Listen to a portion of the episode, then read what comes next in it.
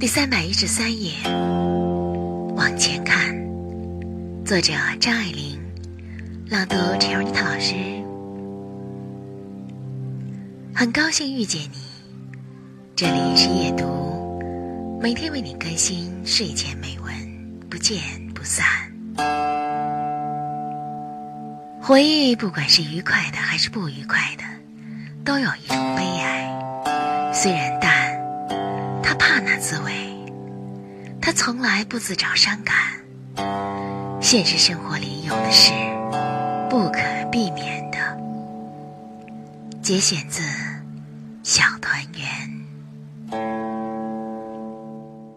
我们的微信公众号是“樱桃乐活英语”，等你来挑战哟。